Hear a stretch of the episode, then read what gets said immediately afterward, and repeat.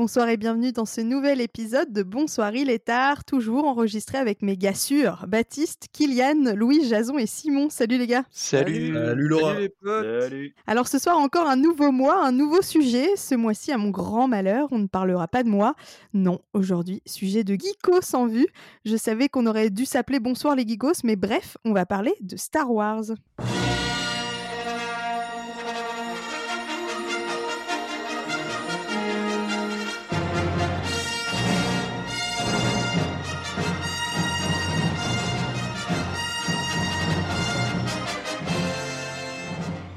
Alors sous mes faux airs, vous savez, moi et Star Wars, euh, en fait, c'est une grande histoire. Euh, je sais pas ce que sont les point and click, mais par exemple, le troisième Star Wars, c'est le premier film que j'ai vu au cinéma. C'était à Saint-Valéry-en-Caux, j'avais 7 ans, c'était super. J'avais aussi euh, La menace fantôme en cassette et avec mon grand frère, on le regardait en boucle. J'adorais par-dessus tout, tout, tout, tout, tout le film sur les Ewoks. Euh, je disais Missa langue qui pendouille. Je voulais être la princesse Padmé. Je trouvais déjà à 10 ans que Hayden Christensen avait le charisme d'une huître. Autant de facettes de moi que vous ne connaissiez pas, les amis. Je crois qu'on a de toute façon euh, tous un peu grandi avec Star Wars. Alors moi, je voulais vous demander, alors c'est un peu du plagiat, hein, mais à la manière de Jean-Baptiste Toussaint dans Will of TFTC, c'est quoi votre premier souvenir de Star Wars, les gars? Moi, du coup, c'est assez marrant, Laura, que tu dises que La Revanche des Sith, c'est ton, c'est le premier film que tu as vu au cinéma. Parce qu'en fait, en gros, moi, Star Wars, c'est, euh, si, je suis autant passionné de, de cinéma aujourd'hui, c'est grâce à Star Wars et notamment euh, à la première séance de cinéma dont j'ai un souvenir. Je sais que j'en ai fait d'autres avant, mais le premier souvenir clair que j'ai au cinéma, c'est effectivement ce générique de La Revanche des Sith et cette première scène euh, de bataille spatiale totalement euh, folle, euh, mis en scène par George Lucas. Et voilà, c'est ce truc-là, quand je vois ça, moi, j'ai les pépites dans les yeux, j'ai et je me dis que j'aimerais ça toute ma vie. Du coup, voilà le rapport que j'ai avec Star Wars depuis. Et, bah, c'est une saga qui, me suit de- de- depuis tout ce temps. Et moins fan de ce qu'elle est devenue, mais ça, c'est un autre débat. Mais, mais voilà, mon rapport avec Star Wars.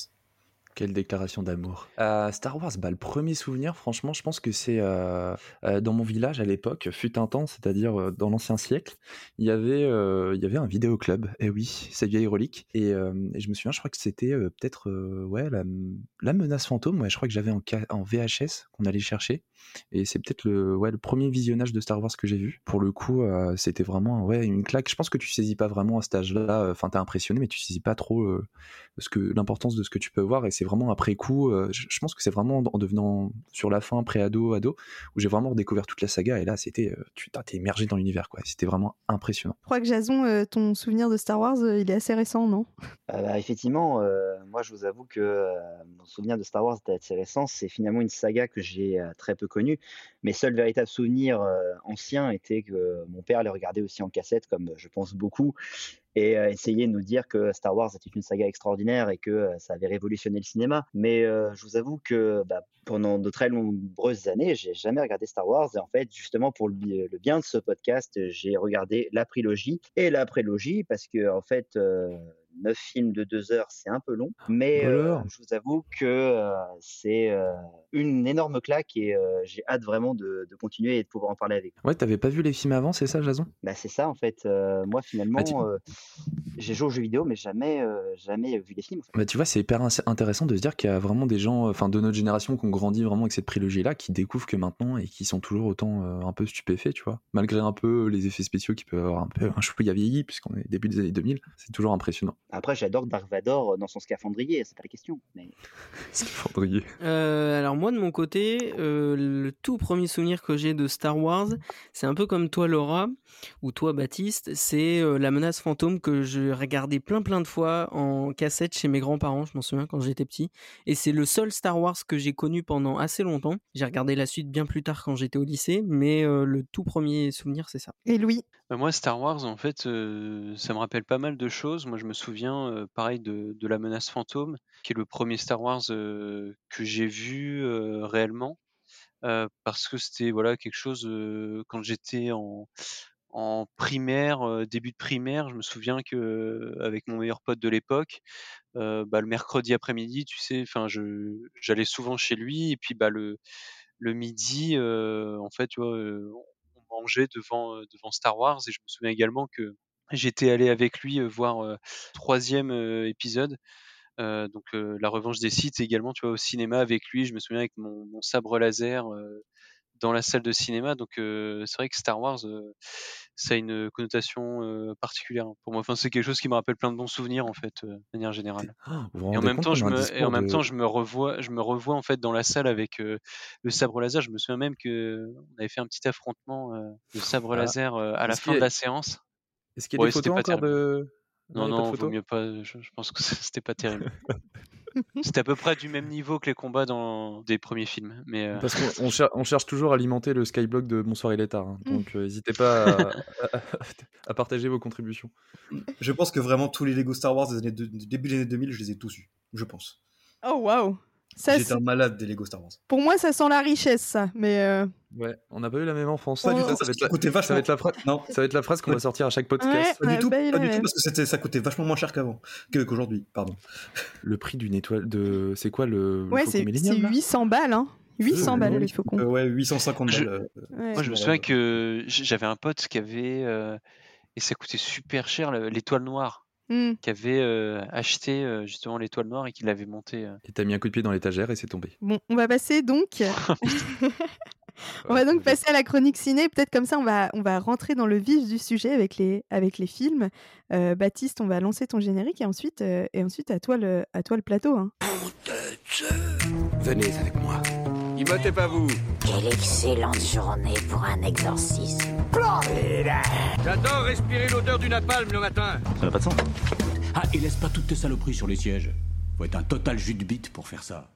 Alors, Johnny Walk, sans surprise, tu nous emmènes dans une galaxie lointaine, très lointaine.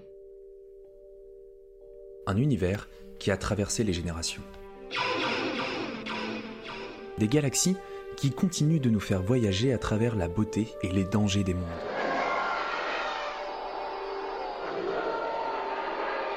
Des mythes qui bercent le passé, le présent et le futur. Des rivalités, des trahisons et des guerres qui interrogent ce qui différencie le bien du mal. Mais aussi des histoires d'amour, d'aventure et de découverte.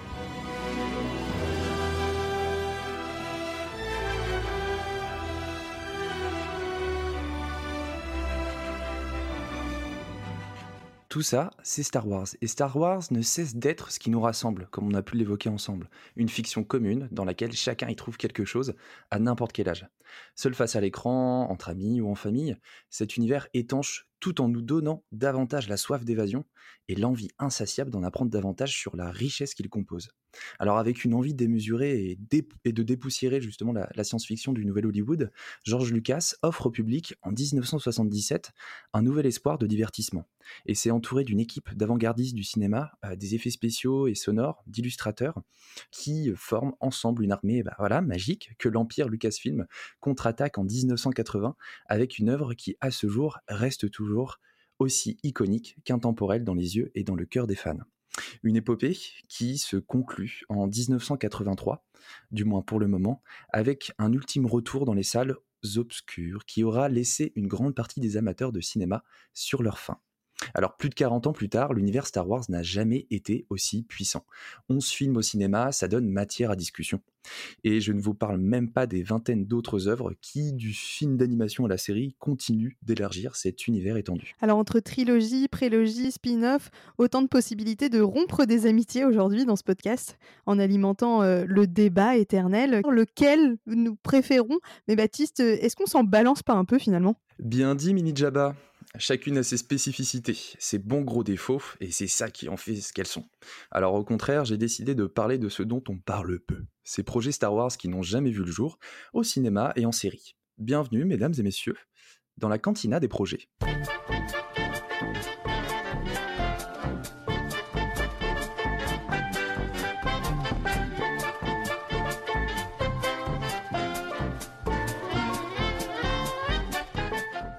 Alors remontons d'abord dans un passé pas si lointain.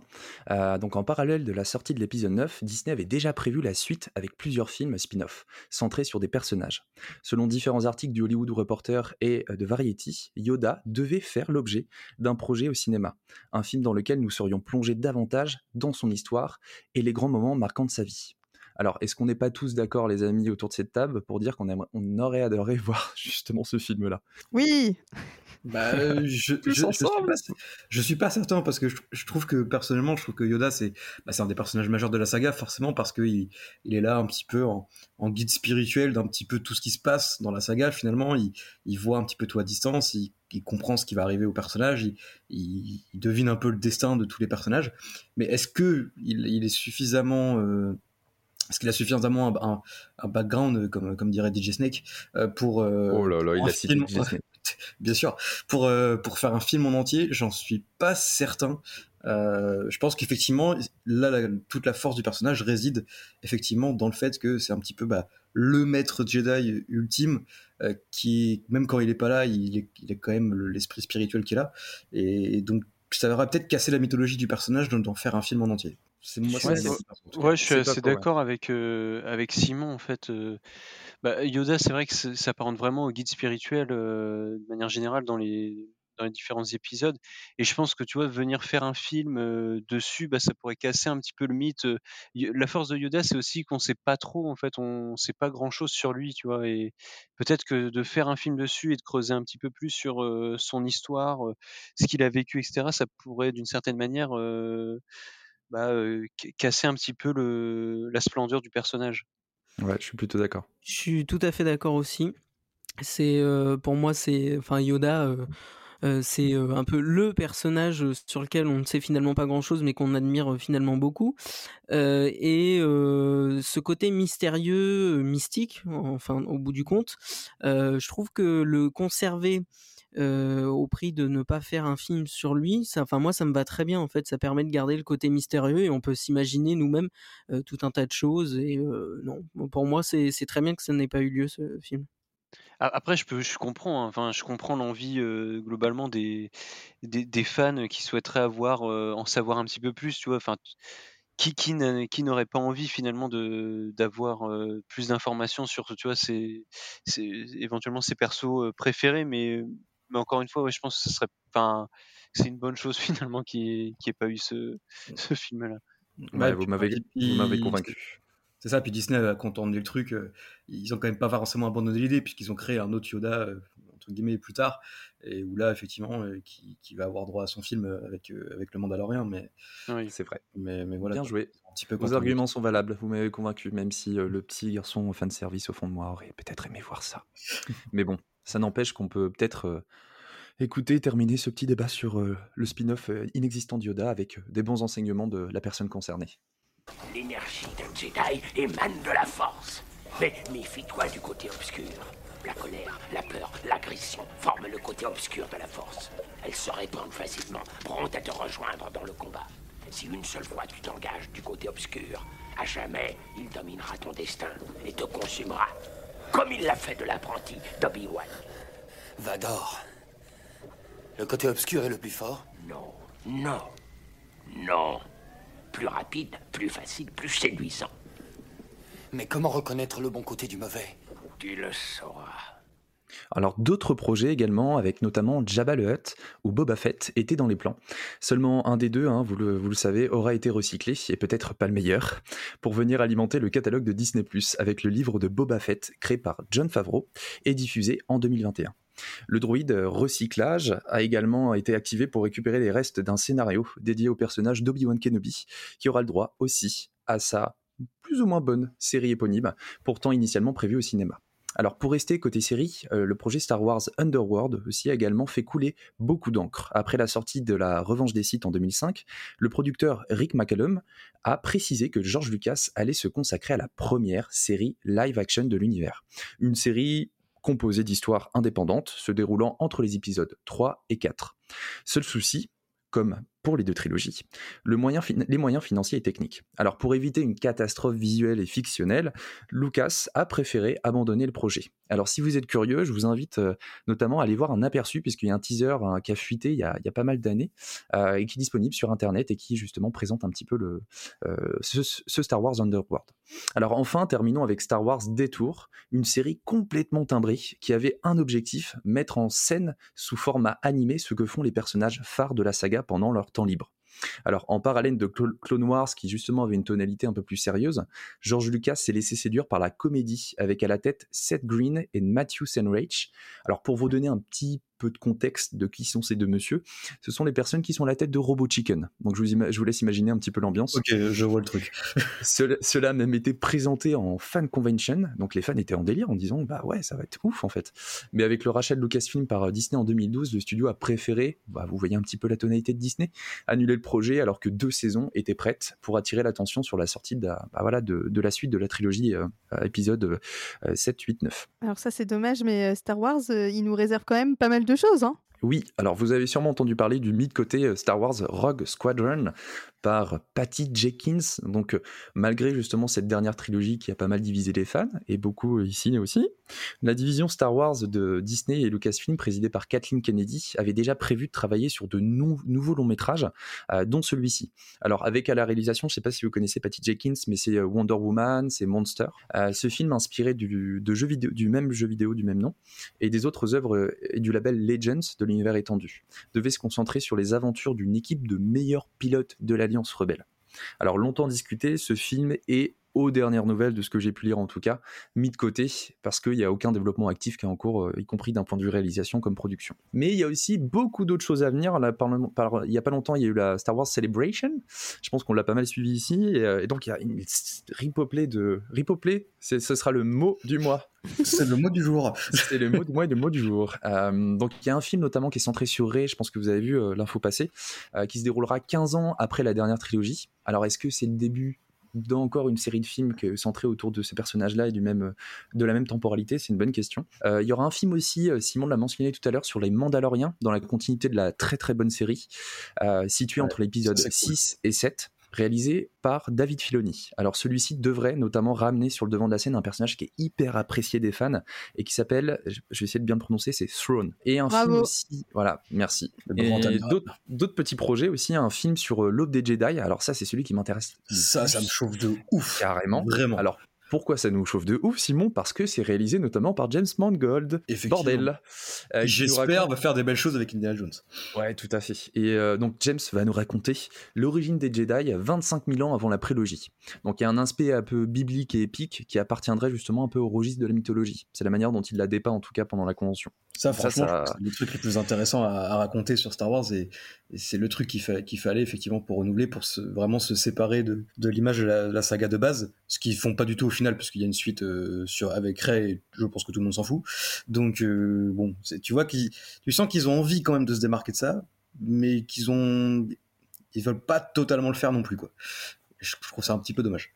Ouais, tout à fait. Alors, à contrario, tu vois deux autres petits projets aussi au cinéma, euh, avec le film de Taika Waititi, euh, qui soit confié un long métrage. Alors, j'espère que ça ne sera pas à l'image du dernier Thor. Mais il a fait plein de films géniaux, Taika Waititi. C'est dommage. Bah, il a fait, c'est bien l'imparfait, quoi. Oh, oh, oh mauvaise conjugaison. C'est son nouveau qui sort cette année qui a l'air vachement bien. Donc, euh. Du passé composé, pardon, excusez-moi. La, trilogie de, Ryan Johnson aussi, puisque Ryan Johnson, qui, est à la tête de, qui était à la tête de l'épisode 8, va prendre la tête d'une nouvelle trilogie, et celle-ci devrait avoir aucun lien direct avec les Skywalker. Donc ça, c'est la chose à préciser. Il n'y a pas d'autres informations, mais dans tous les cas, Johnson a démenti son intention de travailler sur l'ancienne République. Donc voilà, ça c'est la dernière info. Euh, mais aussi côté série, voilà, je, vais terminer là-dessus. Euh, Ashoka, qu'on a tous vu passer euh, en bande-annonce. Une saison 2 pour Star Wars Vision et l'incroyable Andor également, qui aura le droit à sa deuxième saison. un nouveau un nouveau projet réalisé par John Watts avec Skeleton Crew qui comportera notamment Jude Law en maître Jedi, The Acolyte, voilà plein de petites choses, mais surtout on attend une prochaine saison de The Mandalorian, s'il vous plaît.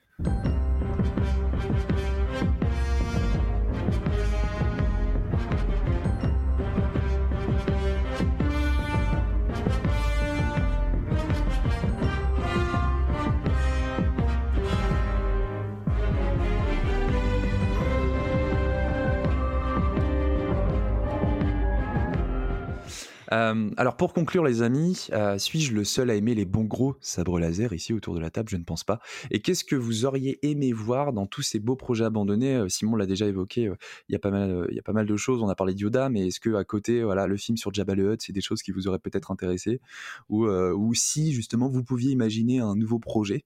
Qu'est-ce que ce serait? Euh, Compliqué, compliqué à choisir parce qu'il y a tellement de choses euh, possibles et imaginables dans l'univers Star Wars, mais euh, j'avoue que moi j'aurais bien aimé un film, je sais pas si ça aurait été possible ou très intéressant, mais j'ai toujours eu un affect un peu particulier, bien qu'on ne l'ait pas finalement beaucoup vu, mais avec Qui-Gon Jinn, j'aurais ah bien aimé avoir un truc dessus, sachant que c'est un Jedi, mais que voilà, on, sait que il est, il est très sensible à tout type de force. Donc, tu vois, je, il a une puissance, une carrure, quelque chose, tu vois. Donc, j'aurais bien aimé voir, avoir un truc dessus. Alors, un film, une série, je ne sais pas. Et je sais pas s'il y a assez matière à, dire dessus, mais j'avoue que moi, ça m'aurait bien plu sur ce personnage. Et toi, Jason, qui est un peu un, un novice dans l'univers des films Star Wars, est-ce que, de ce que tu as vu, en tout cas, il y a des personnages qui t'ont intéressé et que tu aimerais voir un peu plus longuement? Bah, j'avoue que moi, pour l'instant, mon, euh, mon périple s'arrête à la revanche des sites. Euh, mais dans l'idée, euh, effectivement, Qui-Gon, c'est ça hein? Moi, je l'appelais Sabre Vert quand j'ai regardé le film, je sais. mais bon, c'est mon côté passion. J'ai vraiment aimé énormément ce personnage et c'est vrai que, comme le dit, comme le dit Kylian, c'est vrai que ce serait intéressant de voir un film sur lui parce que finalement, on reste un peu sur notre fin et, on, et en fait, au fur et à mesure des films, on s'aperçoit qu'il a quand même une énorme importance dans ce qui va suivre je trouve ça dommage en fait qu'il reste uniquement sur un personnage. C'est, en fait, qu'il reste que sur un film finalement. C'est c'est peut-être le plus grand regret que j'ai parce qu'il a quand même une énorme importance dans tout l'univers. Et finalement, bah, je suis un peu resté sur ma fin. Alors que pourtant, quand je vois des films sur qui seraient éventuellement possibles sur Yoda ou, ou refaire des, des, saisons sur d'autres sur d'autres personnages. Bah, malheureusement, je ne sais pas si ça se fera parce que quand on voit l'échec qui a été solo, est-ce que on veut vraiment des films qui se centrent uniquement autour d'un personnage? Mais même, moi, j'irais peut-être un petit peu, un petit peu plus loin que ça, parce que étant novice dans la franchise, c'est vrai que le fait d'avoir neuf films à, à, regarder, plus les deux spin-offs, donc ça fait 11 films en tout, sans compter les séries, bien sûr, j'ai été un peu perdu à certains moments quand j'ai regardé notamment la prélogie. Et même quand j'ai à peu près compris le, sens ou vers quoi ils essayaient d'amener certains personnages, bah, le fait qu'il y ait une succession de séries, de films, de, même de jeux vidéo, hein, finalement, bah, j'ai peur que ça finisse par perdre un peu tout le monde? Ouais, t'as pas tort. Et toi, Louis, t'en penses quoi? Bah Moi, en fait, il y a trois personnages principaux. Euh, enfin, principaux. Il y a trois personnages en, en été sur, enfin, où j'aurais bien aimé avoir un film pour un peu approfondir leur histoire. Donc, il y a Dark Maul, même si bon dans alors je, sais plus c'est Clone Wars où il y, a, quand même un, un, gros passage sur lui mais voilà typiquement Dark Maul j'aurais bien aimé en savoir un petit peu plus il y a le comte Doku et puis il y a aussi le général Grievous aussi tout ce qu'il fait en fait avant de d'être un peu sous l'autorité du comte Doku enfin tu vois j'aurais bien aimé ah. savoir bah, typiquement toute l'histoire autour de sa tribu enfin Ouais, carrément. d'accord avec toi, Louis. Moi, c'est totalement, c'est ce que j'allais dire aussi. C'est un, un, film vraiment un truc sur le jeune agriez-vous, parce qu'il est vraiment trop peu exploité dans la, dans la, dans la revanche alors que c'est un personnage incroyable et qui a un background vraiment fou. Et Je suis très content que vous l'ayez dit. J'attendais que quelqu'un se dise. C'est ça. Euh, c'est vrai que moi, j'avais regardé pas mal de vidéos. Euh, ça, ça remonte un petit peu, mais c'est surtout le background autour de, bah, de, de ce personnage-là et puis de, de, son peuple aussi, euh, finalement. Et en fait, c'est super intéressant. Et tu vois que derrière, c'est très riche et qu'il y, y, a vraiment une matière à faire un, un film pour. un film qui nous permettrait vraiment de, de rassembler tous les éléments de, de ce personnage-là, de sa tribu, de son peuple, qui permettrait vraiment de faire un truc vraiment, je pense, pour le coup, très qualitatif. Moi, je, dois admettre que bah, j'ai l'impression que plus on en fait et moins ça m'intéresse. Enfin, dans le sens où, bah ouais, il y a tout le temps plein de choses qui sortent, mais j'avoue que moi, je suis juste attachée aux six premiers films, allez, neuf ou dix si on compte Rogue One en plus, mais je suis plus attachée à ces films-là et tous les trucs qui sortent à côté, les trucs annexes. ouais, The Mandalorian, trop bien, j'ai regardé le début, ça m'a pas. Enfin, oui, ok, c'est très bien et tout, mais juste, on... j'ai l'impression que tout se développe un peu vite et que ça en. Enfin, il y a un univers que maintenant, moi, j'arrive. Enfin, voilà, quand on parle nous ensemble, euh, il y a plein de choses qui sont sorties et il y a un univers que moi, je piche plus trop parce que oh, j'ai loupé euh, une partie d'une série et du coup, euh, je sais plus ce qui se passe. Dans... Enfin, bref. Et du coup, plus on en fait, et j'ai l'impression que bah moi ça m'attire plus spécialement ça attire plus encore enfin je pense qu'il y a plein de fans aussi qui se retrouvent pas forcément là-dedans enfin qui sont quand même attachés aux films et qui vont pas aller fouiller sur Disney Plus pour aller voir des trucs parce que c'est pas très accessible, que tu dois regarder plein des trucs pour comprendre. Donc ouais, moi je suis pas fan de continuer à faire des trucs, faire des trucs, faire des trucs parce que ça tombe dans un truc de en vrai la qualité ouais, enfin je, je sais pas. Moi en tout cas, ça m'attire pas spécialement, j'ai pas spécialement envie de regarder The Mandalorian.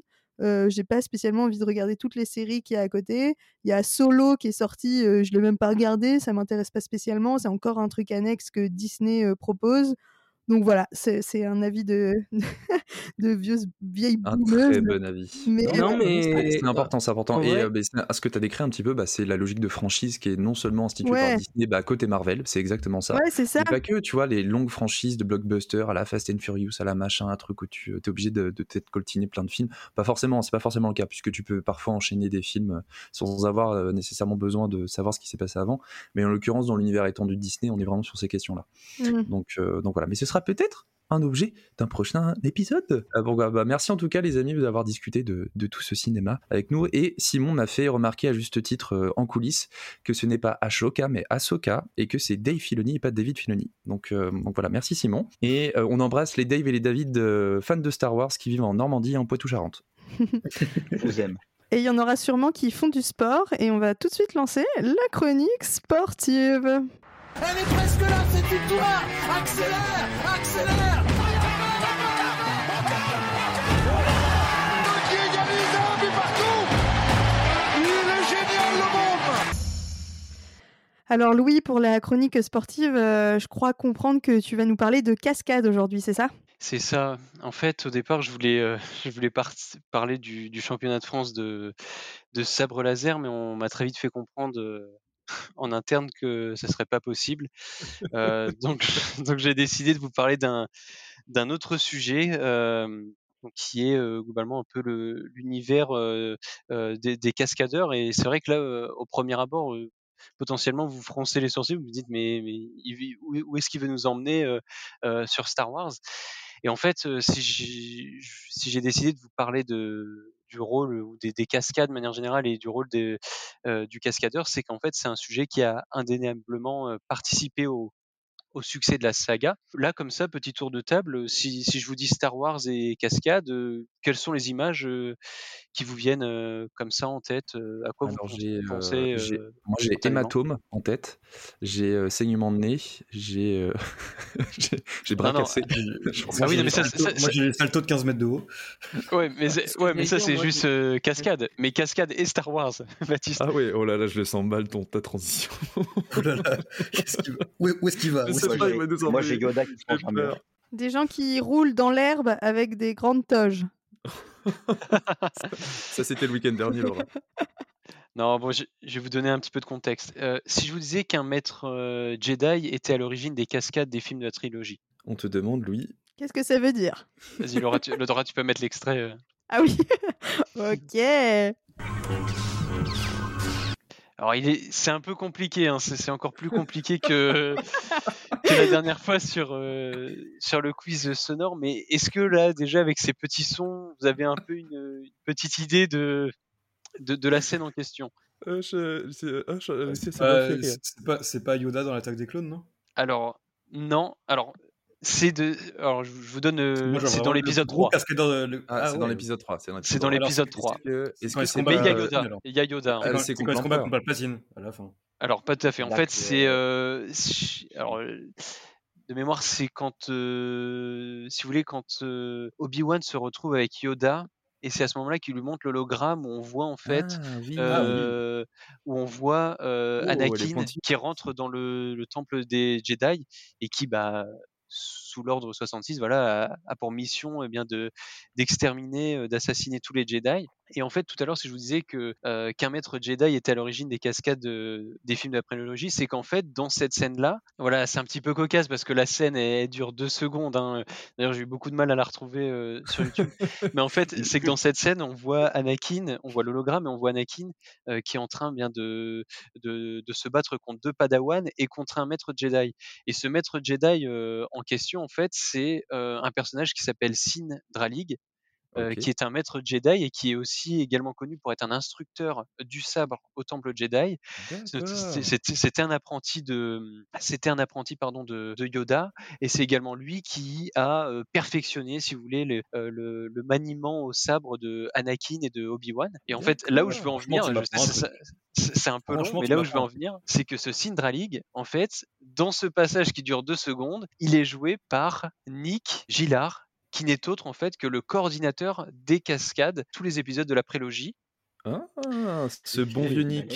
Et donc en fait, et, bon, il sort pas de nulle part. Hein, C'était euh, notamment lui qui était présent. Alors si je me trompe pas, euh, sur l'épisode 6, le retour du, Jedi, pardon, c'est lui qui était euh, la doublure en fait cascade de, de Luke, donc de Mark Hamill. Et en fait, il a été rappelé, enfin il a été appelé pour les épisodes de la trilogie, de la prélogie, pardon. Putain, on va perdre nos auditeurs, notamment ceux qui sont pas forcément euh, un truc. pour les, donc les trois. Ils sont déjà partis, t'inquiète. on parle pour français, hein, vous inquiétez pas. français. en fait, donc Nick Gillard, il va être appelé par euh, George Lucas pour venir en fait euh, bien apporter son expertise parce que c'est quelqu'un qui, est surnommé un petit peu, enfin le, maître d'armes. Hein, c'est un cascadeur britannique qui est un, véritable spécialiste dans, dans le maniement des épées, dans les chorégraphies de combat. Et en fait, lui, il va être appelé pour organiser les chorégraphies de combat, réfléchir à, voilà comment est-ce qu'on va organiser ces combats. Enfin voilà, il va entraîner les acteurs, donc il va les perfectionner, etc. Et en fait, il est appelé par George Lucas, qui avait, qui souhaitait en fait sur ces épisodes-là, ben, montrer quelque chose d'un petit peu différent dans les chorégraphies, enfin de voilà, dans la manière dont, dont les Jedi et Sith peuvent s'affronter. Et c'est aussi quelque chose qu'on peut remarquer. On aura l'occasion d'en reparler aussi dans cette chronique en fait, il y a vraiment une différence hein, qui est liée aussi probablement avec la période, l'époque dans laquelle ont été tournés les, films. En fait, c'était une volonté du réalisateur, donc de George Lucas, en fait, de, venir moderniser, un petit peu dynamiser les combats pour les rendre plus spectaculaires et vivants. Et moi, ce que j'ai trouvé aussi à côté, c'est que ce souhait-là, en fait, il était aussi marqué parce que dans un petit peu l'esprit et dans l'univers de Star Wars, en fait, l'époque de l'ancienne République, donc l'époque de la République galactique, ça dépend comment on mais cette époque-là, en fait, elle était un peu différente de ce qu'on peut connaître dans les autres épisodes, et notamment en matière de combat. En fait, les combats n'étaient pas les mêmes, et donc en faisant appel à Nick Gillard, bah, il voulait montrer qu'il y avait vraiment une différence en fait dans la manière dont les combats pouvaient se dérouler à, cette époque-là dans son univers. Et donc voilà, et, donc je sais pas si dans, par exemple, dans dans les trois premiers épisodes de la prélogie, si vous, il y a vraiment un combat qui vous vient en tête, est-ce que vous avez quelque chose en tête, vous dites, ouais, dans ça vraiment, on était vraiment au, top niveau, au, niveau le plus haut de ce qu'on pouvait faire en termes de chorégraphie de combat dans les films Star Wars? Moi, je pense tout de suite au Comte Doku. Je trouve qu'il y a un, il y a un peu une, il y a vraiment, tu sens à la fois la maîtrise de la cascade et de l'art martial avec le sabre, mais tu as aussi un peu une élégance, je trouve, et c'est ça qui, je trouve, qui embellit vraiment la maîtrise du sabre. Ouais, tout à fait. Ouais, c'est clair. Bah, après, moi, je vais pas être très original, mais je vais citer forcément le plus grand combat de la saga, qui est euh, le combat entre Obi-Wan et Anakin dans la Revanche des Sith, euh, plus par la chorégraphie, mais aussi par ce qu'il représente dans la saga. Mais là, c'est vrai que, bah, ouais, c'est des grands décors hyper larges. Euh, ils s'éloignent, ils reviennent, ils s'affrontent. Enfin, c'est ouais, c'est vraiment un combat qui est, hyper stylé en termes de chorégraphie et d'image aussi. Ouais, là, c'est c'est forcément le combat qui me marque le plus, personnellement. Bah, un, moins qui, un combat qui m'a marqué, euh, peut-être. Enfin, il a une chorégraphie, euh, tu vois, il a, il a une bonne chorégraphie, mais c'est peut-être pas le plus connu pour la chorégraphie, mais un qui m'avait marqué en tous les cas, c'est euh, dans la menace fantôme entre Dark Maul, Qui-Gon Jinn et, et Obi-Wan, cette espèce de, de deux contre un assez bah, assez marquant parce que tu, tu te dis ouais bon à deux ils vont quand même finir par le, le, battre euh, Dark Maul et bon ils finissent par en venir à bout tu vois mais t'en as quand même t'as quand même Qui Gon Jinn qui qui dans l'histoire est mort donc euh, moi, c'est un truc qui m'est marqué. Ouais, tu as tout à fait raison. En fait, c'est vrai que même quand on quand on échange avec certains fans, alors là, vous venez de, voilà, de citer tous des, des combats voilà, emblématiques de la saga, mais c'est vrai que celui qui revient souvent en fait et qui est considéré comme l'affrontement le plus épique de la saga, c'est cet affrontement qui oppose Dark, Dark Maul, Obi-Wan et Qui-Gon. Et en fait, ce qui est, marrant, c'est que bah, donc c'est la patte de, de Nick Gillard, mais et c'était une question qui lui avait été posée par un, un journaliste il y a il y a quelques temps.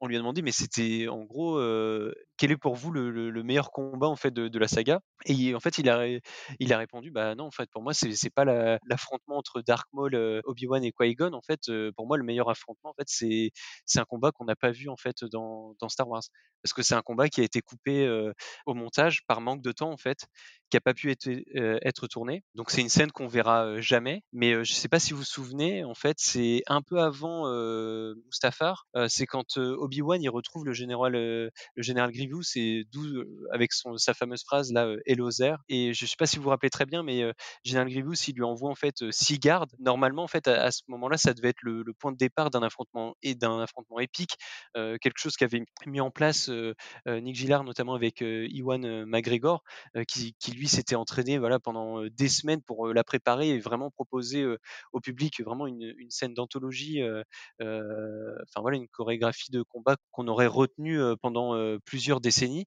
Mais en fait, par manque de temps, la scène en question a été malheureusement remplacée par la scène qu'on a tous vue, c'est-à-dire bah, la scène où tu as Obi-Wan qui, utilise la force pour faire écraser bah, un conteneur sur, ses adversaires. Et en fait, bah, ça s'arrête là.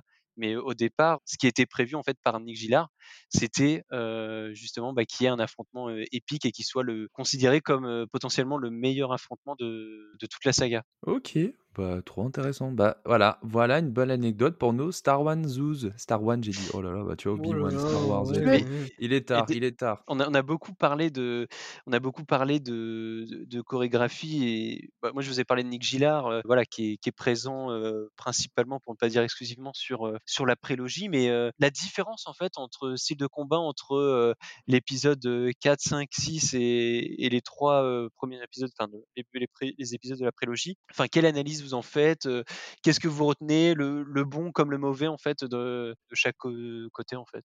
Moi, je trouve ça frappant, la différence qu'il y a. C'est-à-dire que j'ai l'impression, en même temps, les, deux films sont dans deux époques différentes. hein. Je parle en termes de tournage, pas en termes de, temporalité scénaristique, mais ils ont été tournés à deux époques totalement différentes. Je, je trouve ça, je trouve qu'il y a une différence vraiment énorme entre les deux, entre bah, la première trilogie et la prélogie. On voit clairement une réelle différence. Je pense qu'il y a une vraie progression euh, qu'on peut constater dans la prélogie. Moi, dans la trilogie, euh, les combats, je les trouve un peu pato, tu vois. Enfin, c'est des combats qui qu'on retient parce que dans, dans le scénario, tout ça, ils sont importants. Il y a des moments des combats qui sont importants et plutôt bien réalisés. Mais je trouve que ça fait un peu, tu sais, pato, lourd. Ça manque parfois un peu de mouvement, je, trouve. Donc, euh, moi, il y, y, a un- vrai gouffre entre les deux, je trouve. Pour le fun, attention, je vous remets l'extrait.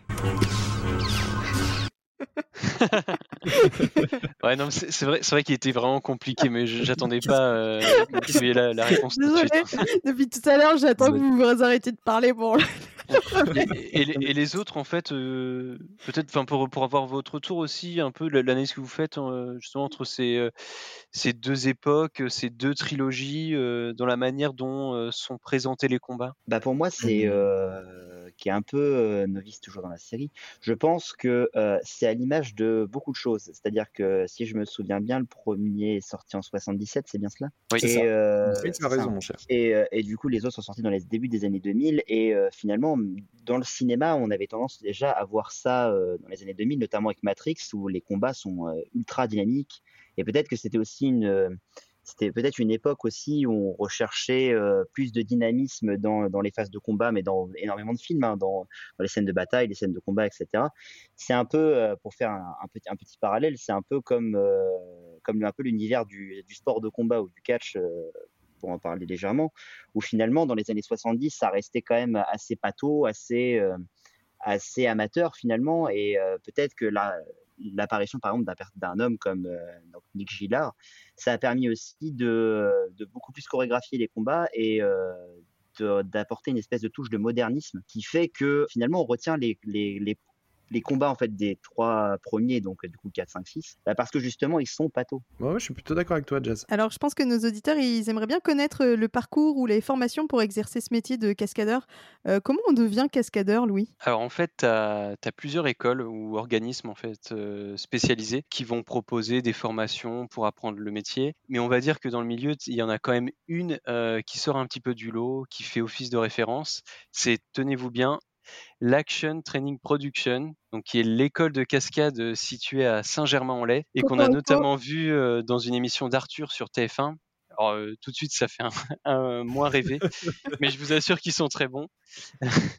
L'école propose un, diplôme niveau master de cascadeur professionnel qui vous permet finalement bah, d'appréhender, on va dire, les différents pans du métier qu'on va retrouver. Donc, typiquement, vous allez avoir un module consacré aux, aux disciplines de cascade, donc ce qu'on parlait précédemment, c'est-à-dire les, chorégraphies de combat, les chutes de hauteur, les acrobaties, mais également les percussions avec véhicules. On va avoir aussi un autre pan sur les techniques cinématographiques, donc c'est-à-dire bah, comment je me positionne face, à la caméra, mais également tout un travail d'acting, de travail sur les émotions. On va également avoir un pan aussi sur le travail des effets spéciaux. Donc, bah, à savoir bah, comment est-ce que je, je bouge, comment est-ce que je, voilà, je, je, je fais ma chorégraphie, euh, euh, j'interagis avec l'environnement dans un, avec des effets spéciaux et également une partie plus de management où ça va être bah, la dynamique de groupe et la direction des équipes. Bah, J'aimerais bien faire mon Erasmus là-bas. ça a l'air sympa. Euh, bon, alors c'est bien beau tout ça, mais à la fin, combien est-ce qu'on gagne?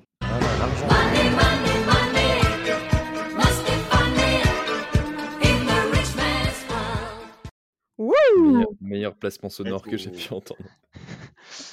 Bah, c'est un peu, c'est un peu une phrase bateau, mais on va dire que les salaires, ils vont varier en fonction du secteur d'activité, de l'employeur et également des, missions confiées. Et on va dire qu'un cascadeur, en manière générale, eh bien, il va toucher entre 500 et 700 euros bruts pour la journée de, tournage sur un plateau de cinéma.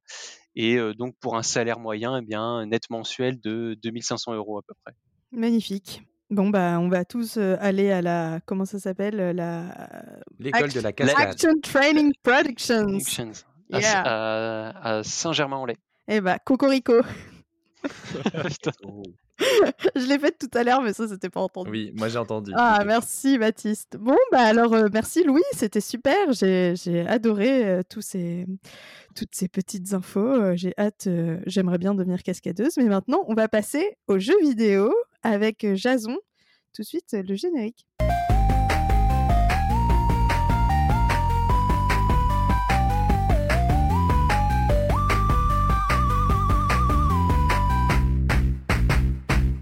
Alors, Jason, aujourd'hui, pour cette spéciale Star Wars, tu vas nous parler d'une série de jeux vidéo qui reste encore aujourd'hui un classique, même 20 ans après sa sortie. Effectivement, merci pour ce lancement, ma très chère Laura. Aujourd'hui, j'ai décidé, mes amis, de retracer une légende, celle d'un des meilleurs action RPG de tous les temps. Et en plus dans l'univers Star Wars. Mais que demande le peuple? À l'évocation de son nom, je pense que mes chers collègues autour de cette table, ainsi que certains de nos auditeurs, vont ressentir une vague nostalgique. KOTOR. Et non, je ne parle pas de cette magnifique ville au Monténégro, connue pour ses superbes plages et une ambiance de fête digne des meilleures soirées pour l'anniversaire de Baptiste où je suis complètement torché à chaque soirée. Mais aujourd'hui, on parle bien de Star Wars Knights of Old Republic. Alors, tu as bien fait de préciser car euh, Kotor, c'est euh, là où je vais passer mes vacances cet été. Donc, j'ai eu un peu peur que tu fasses un hors sujet. Mais euh, c'est quoi Star Wars Knights of Old Republic? Et puis, mais Jason, à chaque fois, tu mets des trucs en anglais qui sont imprononçables. Où se situe cette série de jeux par rapport à l'univers de Star Wars? Alors, pour faire un résumé, Star Wars Knights of Old Republic est un jeu produit par BioWare et édité par LucasArts en 2003 en exclusivité sur Xbox et PC.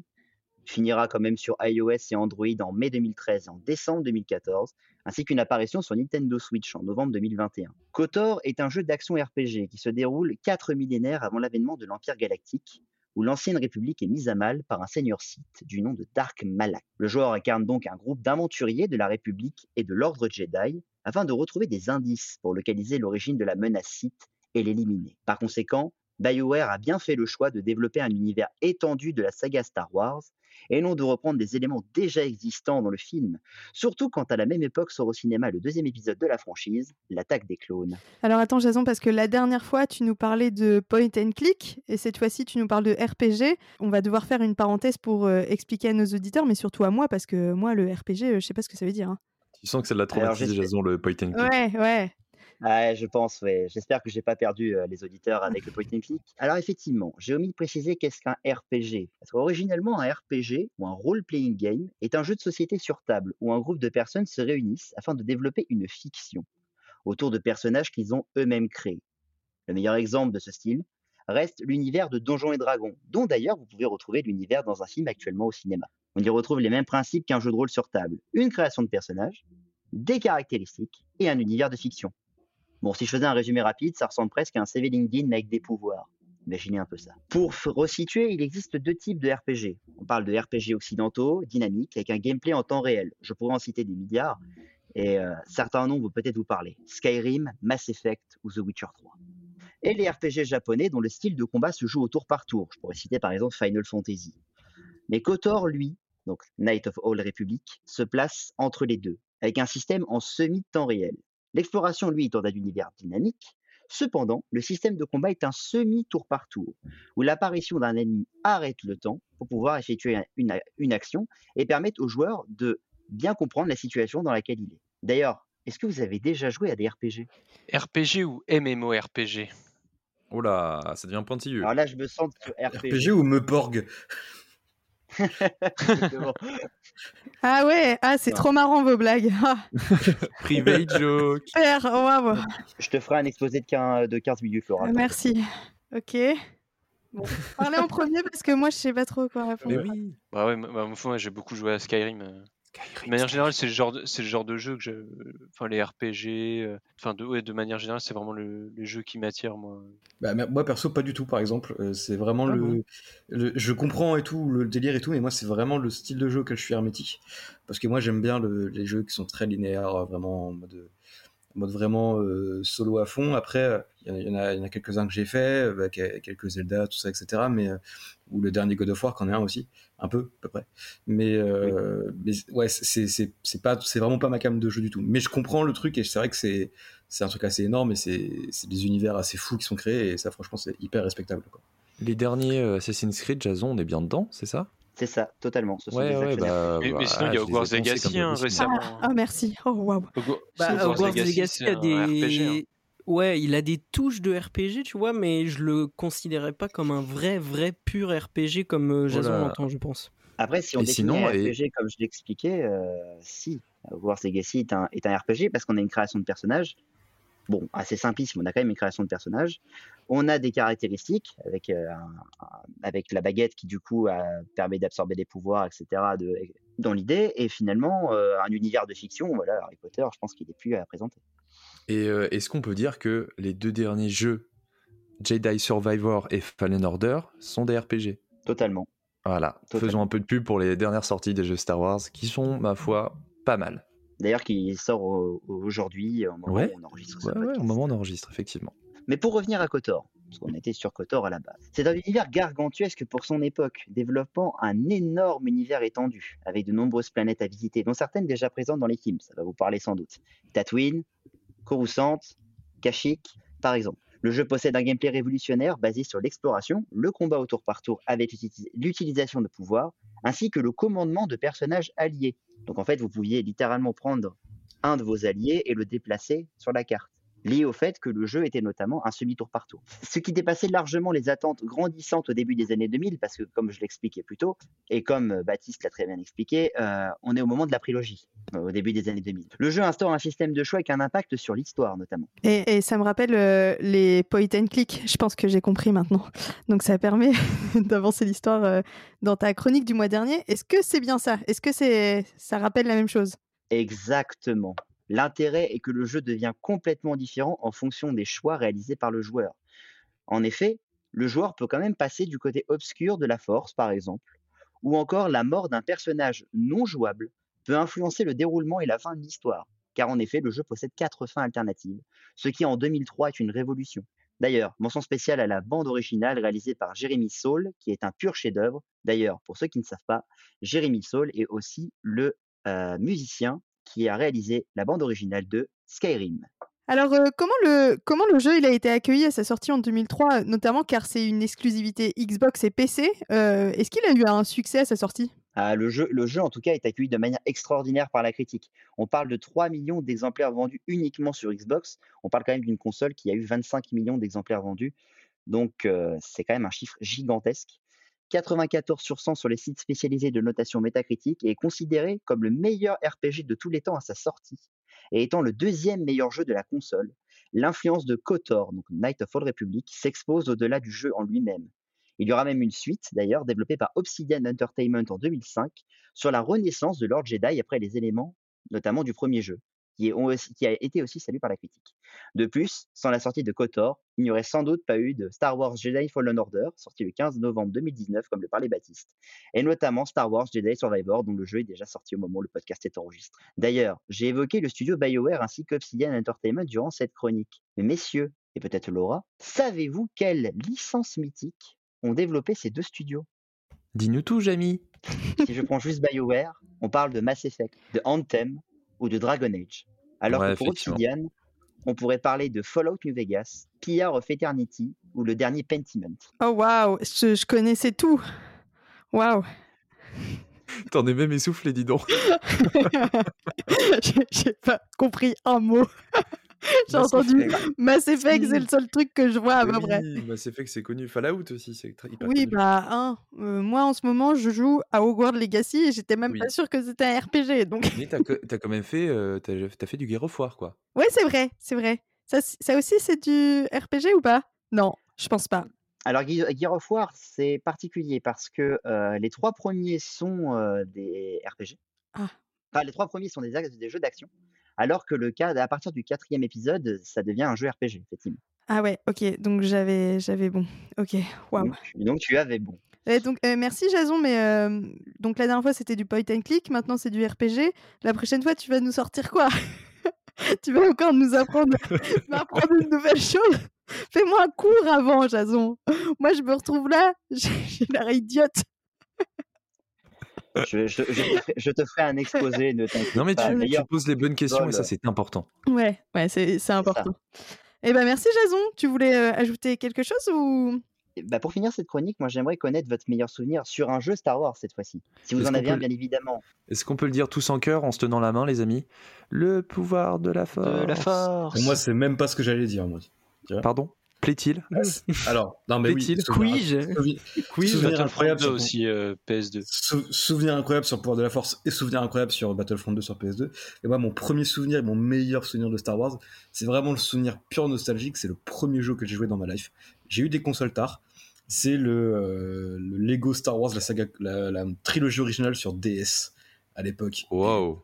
C'était incroyable. Genre vraiment, je je me posais comme ça, je, les possibilités infinies d'avoir Lego et tout sur. Euh, j'étais là avec ma petite boîte à goûter et je jouais à ma DS. Mais complètement. J'avais ma grosse DS, le gros tank bleu à la première DS sortie, avec cette cartouche de, la trilogie originale et je m'éclatais sur Hot avec le droid sonde et tout, euh, à, faire, tous, les, tous, les, tous les cratères de Hot et tout, c'était incroyable.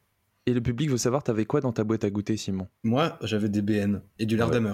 Des pépitos Oh, attends, attends, pause, pause. Des BN et du Lardamer Mais bien sûr, c'était les, les, gâteaux salés et un petit tranche de Lardamer au goûter, c'est incroyable. Est-ce que tu mettais le Lardamer sur les BN ou tu mangeais ça à part Mais non, je mangeais ça à part. Allez, ça y est, bon, je vais maintenant. Bon Star Wars à tout le monde. T'es mal à la gueule du sandwich. Hein. Merci Raison, ça a fini euh, super bien cette chronique. Alors, on va passer euh, à un autre euh, sujet qui est hyper important dans Star Wars, c'est la musique, avec la chronique de Simon.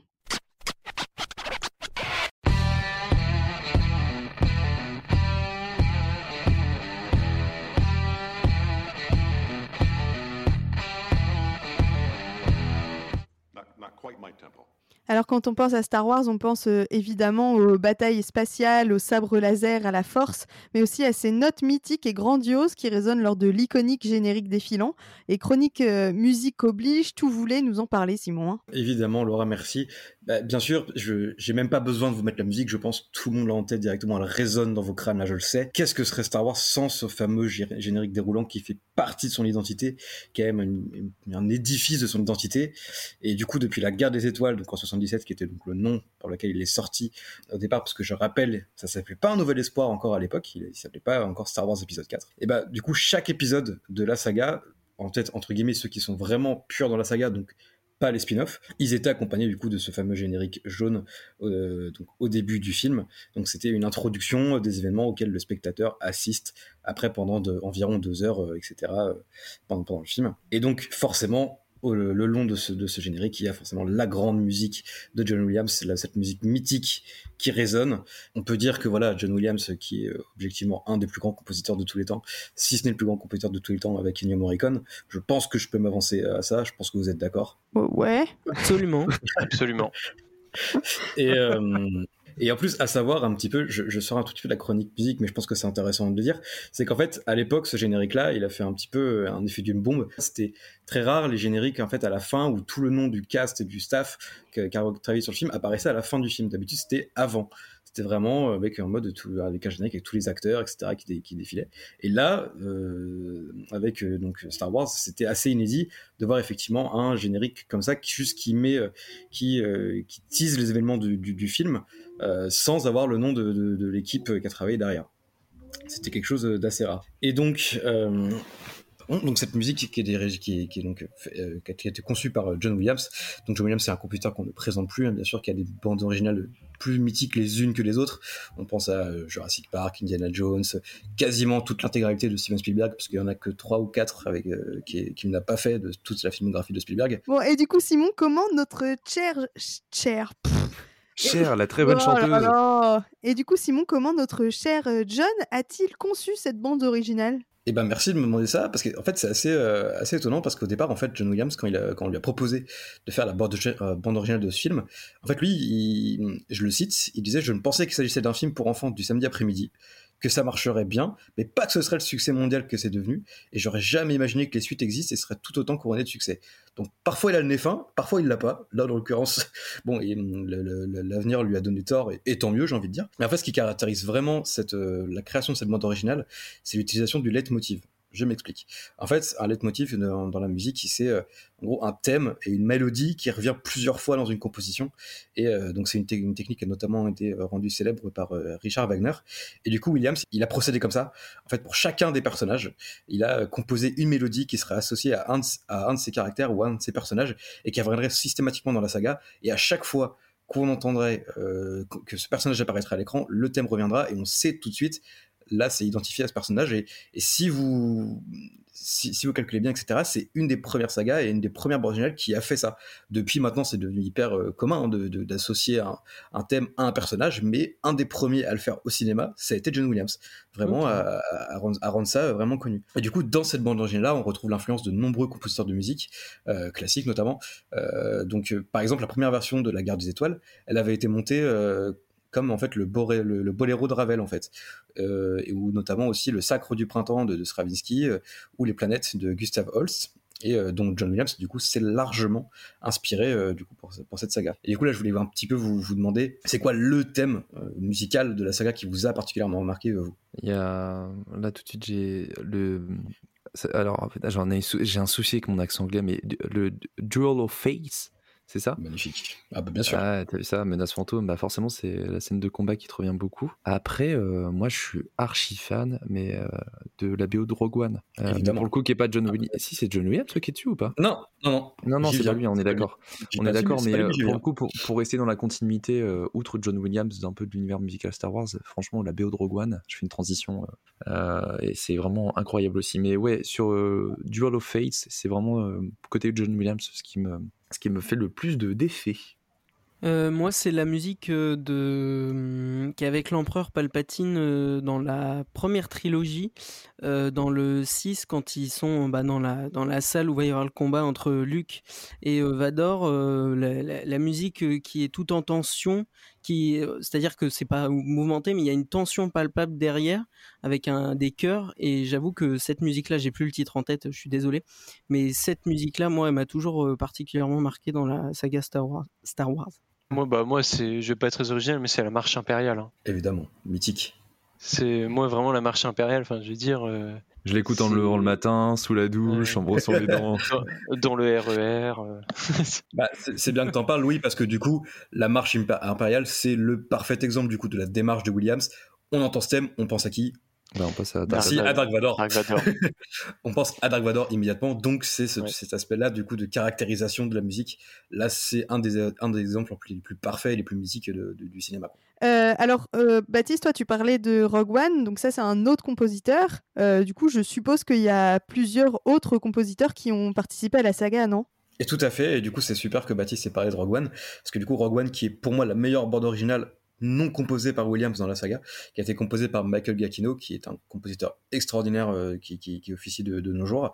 Et du coup, voilà. Donc, il y a Michael Giacchino qui a fait la bande originale de Rogue One, qui a parfaitement repris certains thèmes de Williams et on a fait une nouvelle identité et a transcendé ça et a vraiment euh, personnalisé aussi la musique de Rogue One et dès qu'on l'entend on pense directement euh, à ça on a également j'en parlais tout à l'heure avec le Superman Returns John Powell qui a réalisé le- enfin qui a écrit du coup la bande originale d'un film que bon moi je n'aime pas du tout mais euh, qui est donc de Solo Star Wars Story c'est lui qui a fait la bande originale notamment on a euh, aussi euh, Ludwig Göransson alors là on s'éloigne un petit peu des films parce que du coup Ludwig Göransson c'est le compositeur de la BO de Mandalorian qui là était une BO vraiment qui dénaturait vraiment enfin qui dénotait vraiment ce qu'on pensait de Star Wars avec des, des, notes plus plus pop, plus, moderne, etc. et moins classique. C'est plutôt pas mal.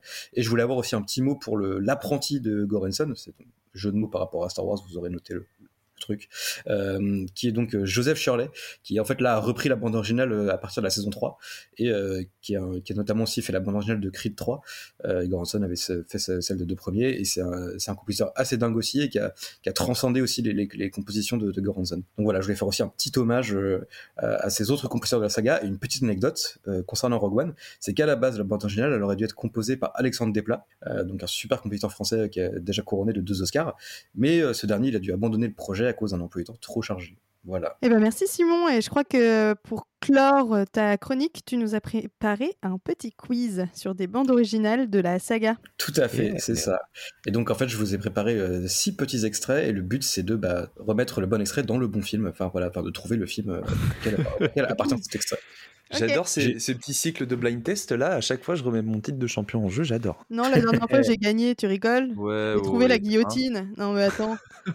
Il est Alors, celui-là. Oui, Euh, oui. Bon, hors contexte, il faudra aller écouter l'épisode d'avant parce Bah que voilà. bon, Cocorico. Encore un jeu, un jeu pour euh, les pour auditeurs. auditeurs. Retrouver le minutage de quand je gagne dans l'épisode d'avant. Et vous gagnez votre poids en. en cacahuète. Ah, c'est pas mal. En Ça, or, voilà, faire référence au premier épisode avec les prochaines. Oh, ça coûte plus cher en or. Bon, bon, tout de suite, on commence le quiz avec le premier extrait.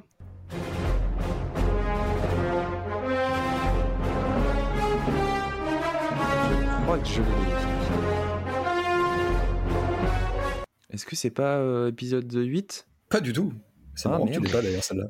Ouais. Je sais pas pourquoi. l'épisode, c'est l'épisode 4 Absolument pas, du tout. Vraiment pas. Ah, c'est marrant, je pensais que, tu vois, je pensais que Baptiste il l'aurait tout de suite. Parce que Euh, pas la vraiment, on en a technique, parlé il y a- Vraiment, vraiment pas. Et C'est marrant parce que je pensais que vous l'auriez direct. Non, c'était Rogue le One. six ça. C'était Ah, Rogue One. C'est c'est Ah, le bah, thème tu de dans Rogue One. c'est- Ok, ah, bah me j'ai pas fait gaffe, hein, tu vois. Comme quoi, même moi qui écoute en travaillant la BO de Rogue One, et bah je l'ai pas. Ah, c'est marrant parce qu'en plus, quand on a parlé, je me suis dit, il va la trouver tout de suite. Et bah finalement, pas tant que ça. Et bah non Bon, bah, euh, ok. Bon, Next. voilà, on est nul. Euh, deuxième extrait. Deuxième extrait. Ah ouais, ça c'est un peu. C'est un peu dans tous les épisodes, j'ai envie de te dire. Ouais. C'est le 3. C'est le 8. Non, pas le 3. C'est le 8. Bravo Laura. Ouah Oh Eh, un joué, peu Laura. Ouais, moi je sentais la petite vibe du 8 là. Là, je le sentais. J'étais sûre. Complètement le 8. Eh Parce oui. que j'étais un peu influencé. N'importe quoi. Bon, C'est allez, le, je, le thème de Luc, du coup, dans l'épisode 8. je gagne complètement. Allez, on continue. Laura gagne. Pas qu'à Ouais. moitié, complètement. Ouais, ouais. Ouais. Moi, c'est facile ça, c'est à la épisodes, fin du 6. euh, et- Ouais, bien joué. bien joué. Bravo Là, Kylian. je- là, je, je vois les petits Ewoks danser là. Là, je suis dans l'ambiance. Ouais. Bravo Kylian. Mais ouais, j'avais envie, de mettre- François j'avais envie Mitterrand. de mettre un thème un peu différent. euh, J'adore les Ewoks. C'est mes préférés. Je savais, Laura, c'est pour toi que je l'ai mis ce thème. Oh. bon, euh, Kiki, euh, on est au, au coude à coude Absolument. avec la suite.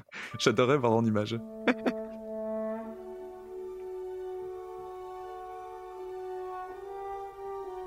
Je vous aime. 5 je, je sais. alors, alors, là, plus que le, le, film, si vous me donnez le nom, à, à, qui, est à qui est associé ce thème voilà, je vous donne Léa. Voilà, c'est ça, Léa. En ah, même temps.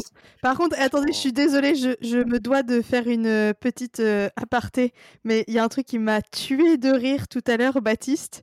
Dans ouais. ton intro, tu as dans ton conducteur, il y a le, mais aussi des histoires d'amour, d'aventure, de découverte. Il y a entre parenthèses bruit amour. J'ai explosé de rire. J'étais morte de rire. Bruit amour. Il est chelou votre pote. voilà. Désolé, mais tout à l'heure je pouvais, je pouvais pas me retenir. J'avais trop envie de vous le dire, mais je pouvais pas. Bon, ok. Next. Bon là, donc ça m'a fait penser à ça parce que c'était bien évidemment un bruit d'amour, ce qu'on vient d'entendre. Ok, allez, next, pardon. 5 4, 5, 5. 4, Bravo, 6. Louis. Ah non, monsieur, j'étais obligé de dire. Bravo, Louis. C'était sa chanson du matin, les gars. Ah oui. C'était un peu, c'était un peu le, Le piège, euh, c'était un peu le piège dans lequel tu n'es pas tombé, parce qu'en fait, on pense souvent que l'Imperial March, elle apparaît dès l'épisode 4 où tu revois Dark Vador, mais non, elle apparaît pour la première fois dans l'Empire contre-attaque.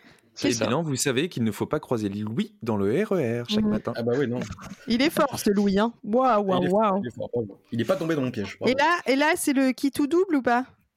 Euh, ouais, parce que alors celle-là, c'est la, moins simple. Et si vous l'avez direct, La bravo. chance. Ok, je vais dire un truc au hasard, je vais peut-être gagner.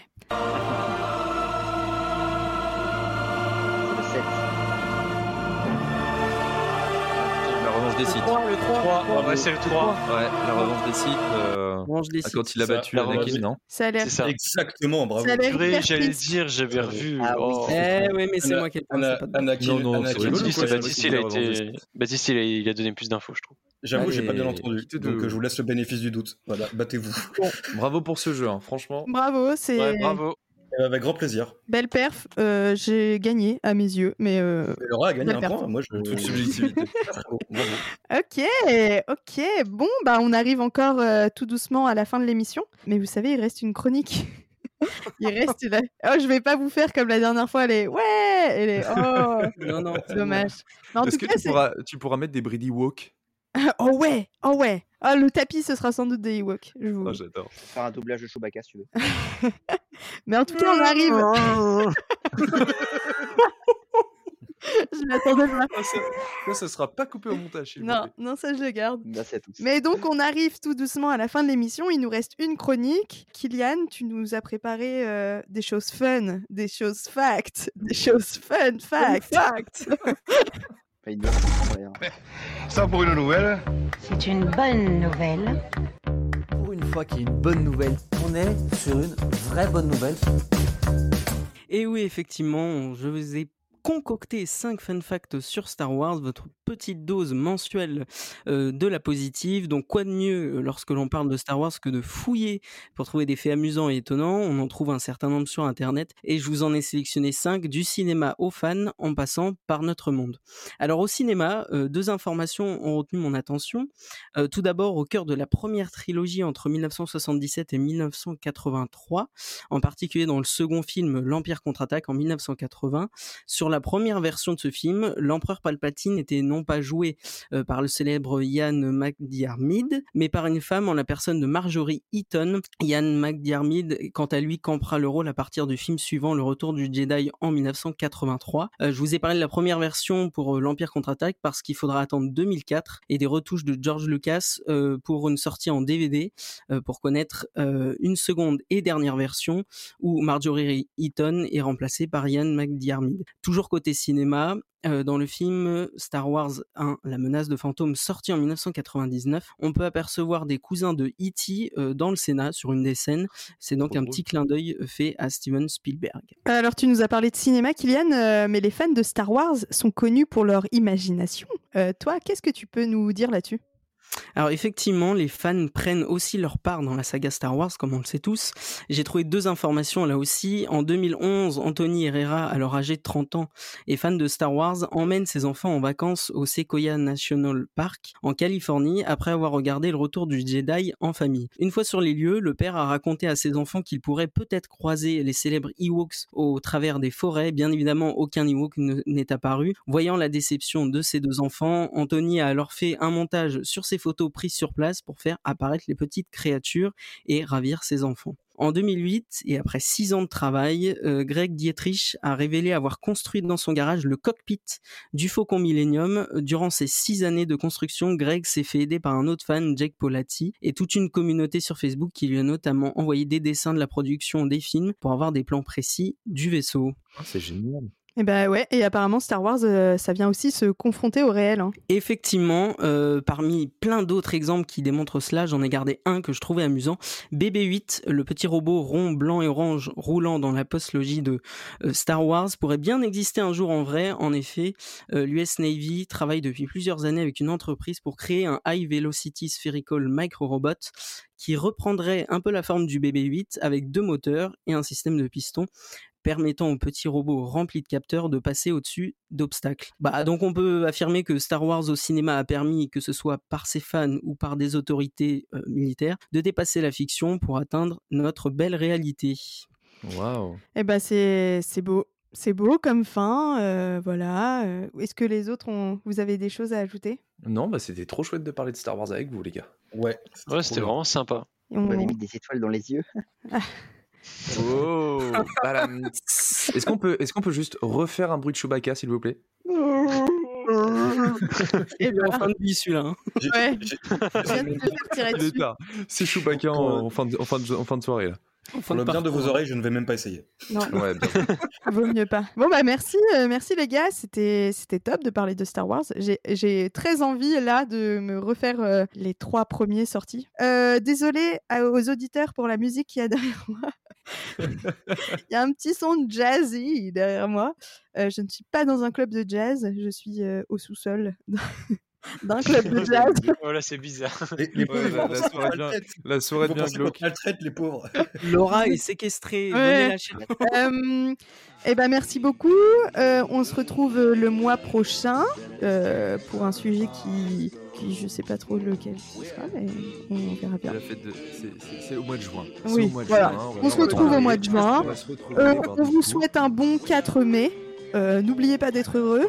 N'oubliez pas de mettre des, des, likes sur nos publications Insta, euh, d'aller nous écouter euh, ardument, d'écrire en commentaire le mot cornichon. Comme ça, on sait qui a écouté jusqu'à la fin, vous voyez Ouais, ça c'est un bon test. Okay. Et puis surtout, quand même, le mot de la fin, c'est bah, que la force soit avec vous. Quoi. Oh, be with you. Oh, wow. Et, et, et moi, oh, yeah. comme le groupe euh, dirait, Tarilé, bonsoir.